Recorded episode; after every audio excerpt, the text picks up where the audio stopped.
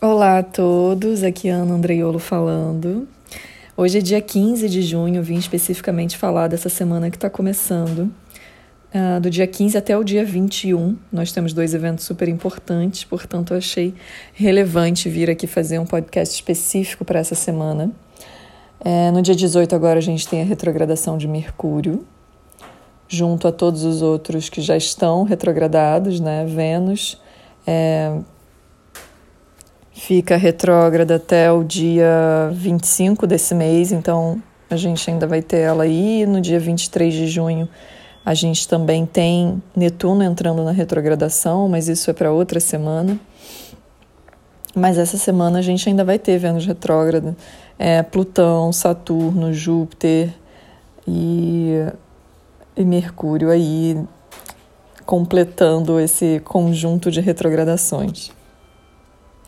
E o que acontece é que nesse eclipse, como ele vai ser no eixo Câncer-Capricórnio, e Mercúrio está em Câncer e vai retrogradar em Câncer, a gente vai ter a participação de Mercúrio nesse eclipse e no próximo. Mas vamos falar um pouquinho dessa retrogradação de Mercúrio antes. O que, que é peculiar nisso? Mercúrio em Câncer retrógrado, ele sempre traz assuntos enraizados é, sobre questões familiares, sobre questões ancestrais. Então a gente vai ver muito esses assuntos pipocarem nas nossas vidas, é, e aí dentro do setor de cada um, né? Mas a peculiaridade disso é que ele está em oposição a Plutão e Plutão retrógrado, né? Junto ali de Júpiter e próximo a Saturno a gente vai ter uma, uma capacidade de aprofundar questões e uma certa obsessão maior por determinados assuntos, esses assuntos que Mercúrio retrógrado vai trazer. Então o pensamento vai estar muito mais penetrante, é, muito mais provocativo, muito afiado e trazendo muitas coisas internas é, como eu disse, enraizadas e profundas das nossas vidas, mas também de questões sociais muito sérias, né? Então a gente tem assim é, grandes desafios mentais vindo aí. A gente está falando de Plutão, então ele traz questões antigas sobre medos e traumas, sim, né? É, a gente está falando de câncer, então traz questões sobre mágoas e ressentimentos e, e um, sobre afetividade, afetos e vínculos, então essas questões vão ficar aí pairando. Então a gente pode ter momentos de maior persuasão e maior concentração, né? Os pensamentos, as mentes vão estar mais profundas indo mais verticalmente nos assuntos. Mas também pode ser um período bastante perturbador pela presença de Plutão. Então, como é que como mexe muito nessa questão é, mental por ser Mercúrio, né, nos diálogos, na fala, nos pensamentos, enfim, nos assuntos que que traz, é, temos que tomar cuidado, né, com o poder destrutivo das palavras e, e e do nosso próprio pensamento, para a gente não adentrar campos muito sombrios né, desses pensamentos. Agora, se adentrarmos, que seja útil, que seja consciente do que a gente está tá fazendo e para onde a gente está levando o nosso pensamento. É, como a gente está falando de câncer, a gente não pode esquecer que ele está trazendo essas questões enraizadas, né, como eu falei, e ancestrais, e enfim, Plutão, no meio disso, ele faz emergir questões muito polêmicas da sociedade mesmo, de uma forma geral. Então, podem ter questões é, fortes de tabus sendo trazidos. É, a questão antirracial vai se empoderar ainda mais nesse, nesse momento, e, e, e eu acho que é um grande ponto que esse trânsito traz, é essa força para que a gente realmente lute né, por esses direitos e, e, e, por vidas e trazendo assuntos que são realmente muito densos, muito pesados e muito entranhados né, é, na nossa história, na nossa historicidade. E câncer é justamente muito conectado às questões históricas em geral. Então a gente vai ter sim esse trânsito mais forte, mais intenso, é, trazendo muitas compulsividades, muitas obsessões, né, por a gente realmente precisar estar nesse momento de olhar com mais é, é, é profundidade para as coisas. E, claro, ele vai trazer algumas desconfianças, vai fazer emergir memórias e pensamentos não muito agradáveis é, da nossa sociedade ou da nossa vida. É, os discursos tendem a ser mais pesados, mais densos, mais encorpados e, e alguns, algum ar de protesto né, pelos tabus e pelas polêmicas que são necessárias emergir.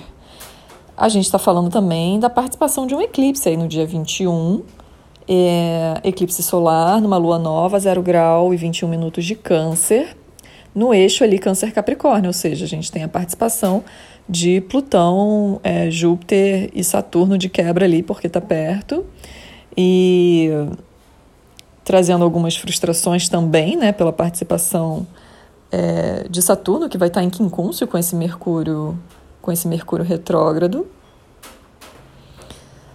É um trânsito que ele pode fazer emergir vozes muito fortes e muito poderosas, ou também silêncios muito profundos e perturbadores. Vamos ver como é que isso se comporta. A gente sabe que o eclipse ele sempre traz algumas instabilidades. A intenção é que sejam feitos ajustes, né? São reajustes, é um realinhamento mesmo planetário. E hum, Durante a passagem, por ser também um Mercúrio retrógrado, a gente sente uma confusão mental maior. Né? Talvez uma indecisão, talvez uma nebulosidade, uma dificuldade de, de enxergar as coisas com muita clareza, mas é, algumas coisas também que estavam ocultas, que não estavam sendo percebidas, que a gente não estava enxergando direito, ganham um clarão imenso depois, né? depois que ele passa. Então, a ideia também desse eclipse é trazer grandes revelações, revelações polêmicas, revelações fortes, revelações entranhadas e que provavelmente estavam realmente muito ocultas, porque a gente tem a participação de Plutão, que está falando sempre de camadas é, mais ocultas e escondidas. Bom, vamos lembrar aí que esse eixo Câncer-Capricórnio tem trabalhado muito essa relação é, estrutural. Né? A gente está partindo para o penúltimo eclipse nesse eixo, o próximo é no dia 5 de julho.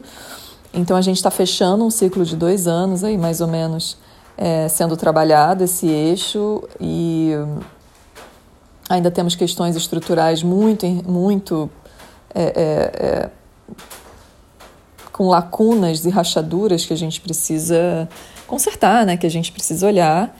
E a intenção do eclipse é sempre catalisar os processos, acelerar os processos, fazer as reviravoltas, trazer os ajustes, realinhar as coisas. Ele gera instabilidade inicial, ele gera nebulosidade, mas ele depois traz grandes clarões e traz a mudança efetiva e positiva. A gente pode ver sim alguns fenômenos é, naturais, talvez. É, mais de instabilidade, de placas tectônicas, de arquiteturas, enfim, arquitetural e, e, e, tectônico. A gente pode ver isso acontecer, principalmente na região lá da Ásia, onde, onde o eclipse vai fazer a sombra. O último eclipse que passou lá, ou seja, que fez sombra né, no, no continente, foi o do dia 26 de dezembro, que foi quando a China disparou o alerta para todos os países mundialmente e globalmente sobre o Covid-19. Então a gente tem algumas situações assim realmente muito fortes que podem acontecer, principalmente fenômenos naturais, é, em relação aos eclipses. Então a gente tem que ficar muito atento a isso.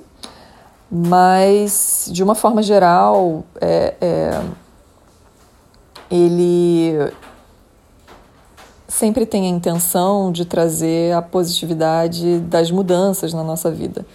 Essas, essas questões dos fenômenos naturais e tudo é porque realmente abala as estruturas. Então não tem como a Terra não sentir isso, né? O planeta, a crosta terrestre, enfim, as placas tectônicas, elas acabam sentindo.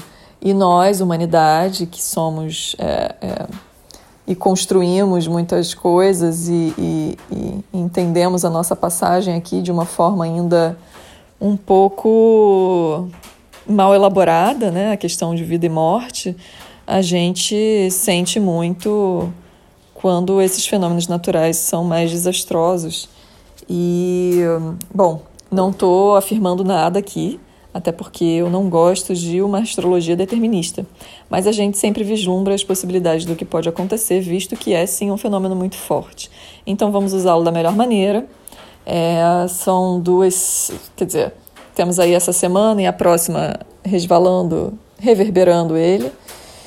E é isso, gente. Acho que foi um podcast mais curtinho para a gente entender um pouco o sentimento, a gente entender é, as emoções que podem surgir e fazer bom uso.